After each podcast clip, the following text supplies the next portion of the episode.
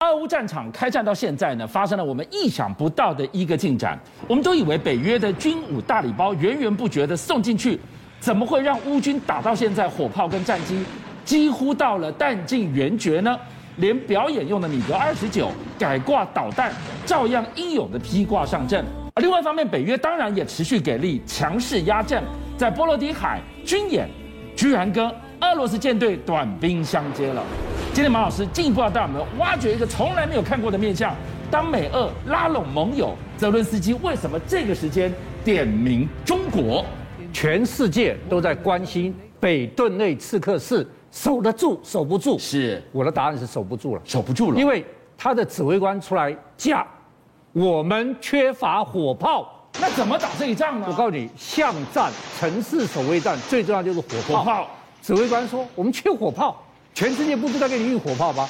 他没有火炮，所以我认为这两天就要撤了。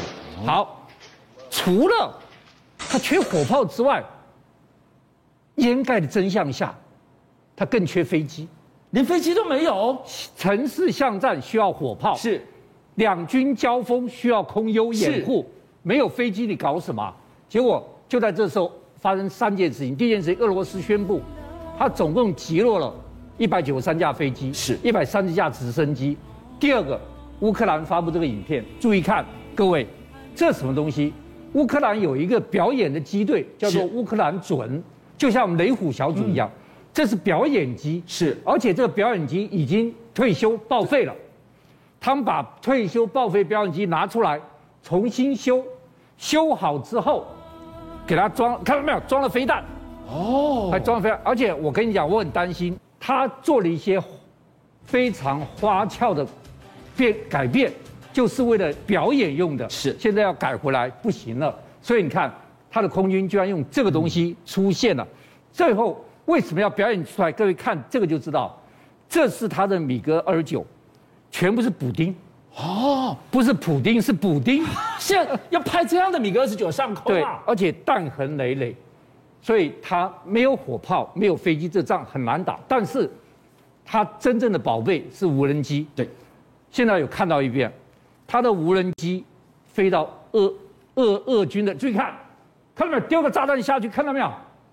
就把这是弹坑哦，哦就把俄军的弹坑给炸了。是他的无人机，俄军有看到他，有找他开枪。对，但是对不起，丢了这么准，看到没有？丢下去了丢下去。这是俄军还在活动，是还在躲藏，看到没有？棒就把它炸掉了。所以第四个就是他的无人机，除了全世界给他像土耳其给他 TP two 啊，对好的不得了的之外，他现在拿四轴的那种商业用无人机，就把它改装成杀人武器。这个是玩家在空拍用的王吧家在空拍用的，看他这边装个小型炸弹，看到没有？小型炸弹，他这个装了小型炸弹之后，它可以丢，是它可以本身就变成一个自杀机，把它直接撞下去。所以这一幕一出来之后，发觉到现在全世界这种四轴机最多是中国大陆。马老师，到底什么样的一个原因？你北约在干什么？你不是大礼包一直进去，怎么让他打到弹尽援绝了呢？对啊，奇怪了。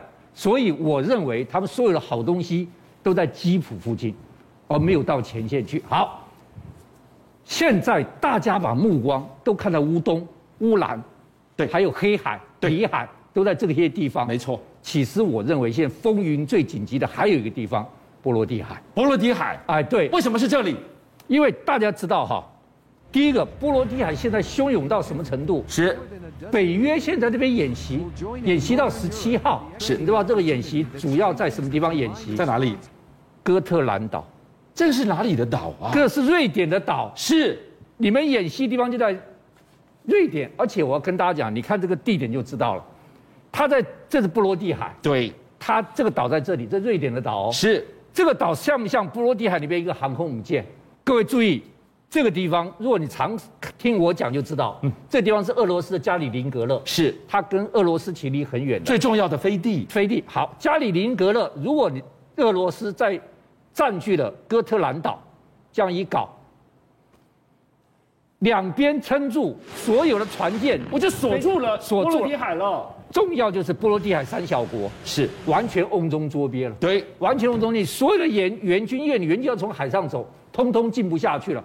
所以北约这次的军演居然就是护卫哥特兰岛。你看，这这么重要的一个地方，好，结果你北约军演对不对？是，我俄罗斯我也军演，你你你也派船出来了吗？，对他把整个波罗的海舰队跑去军演，就在这里。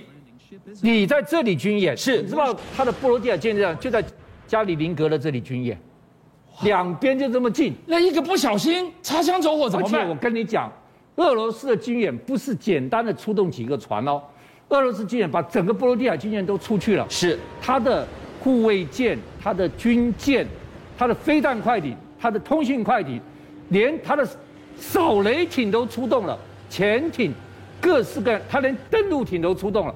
他出动登陆艇什么意思？就是我告诉你，我是可能登陆哥特兰岛的。所以现在到底是北约在挑衅，还是俄罗斯在挑所以衅？现在反而波罗的海上面的军舰、飞机比黑海还多，而且双方整个，我要我要给你讲一下，大家一定要知道，俄罗斯有四大舰队，是，最强是北海舰队，对，再来是太平洋舰队太平洋舰队是，那再来是黑海舰队，波罗的海舰队本来四大舰队中最弱的，但是他现在居然强化的不是黑海舰队，反而是波罗的海舰队，武装到牙齿了。，对他最近派了两艘战舰加入波罗的海舰队。那我一定要跟你讲，他加入了这个是暴徒级 M 轻型护卫舰。大家说马老师轻型护卫舰，我跟你讲，最可怕就是这两舰满载口径飞弹。哦，是，口径飞弹不是拿来打乌克兰的吗我？告诉你，口径飞弹比美国战斧飞弹还厉害。美国战斧飞弹零点七音速，它是两点五倍音速。是我告诉你，有一次发生什么事情，他在里海哦，里海，叭一下打口径飞弹给全世界看，打出来以后，你知道干什么？飞了多远？飞多远去？飞了超过一一千五百公里，打到叙利亚 ISIS 的总部。哇！这证明三件事情：第一个，我可以飞一千五百公里以上；是第二个，飞够这准么远之后我还打这么准；是第三个，我可以带核弹。那我在波罗的海，现在加入这这可以打口径飞弹军舰，代表什么意思？全欧洲都在我核弹的攻击范围之下了。马老师跟我们提到了北顿涅茨克最前线的前线挡不住了，弹尽援绝了。泽伦斯基跳出来喊话了，他喊给谁听？喊给中国听啊！乌克兰战火密布，黑海军舰云集。刚刚讲了，波罗的海也军舰云集，是这些地方是实级实质的战争。但在新加坡香格里拉大饭店，那个唇枪舌战才更重要。就是现在这个时间，今天新加坡香格里拉对话开幕，那要开三天，四十二个国家参加，其中最受瞩目、最受瞩目就是美国国防部长跟中国的国防部长要面对面的会谈。啊，除了面对面会谈之外，有两个人要在上面发表专专题演说，一个是日本首相跑去了，是呃第二个就泽伦斯基，他要视讯发表演说。泽伦斯基视讯发表演说势必对这个中美之间国防部长会谈有重大的影响。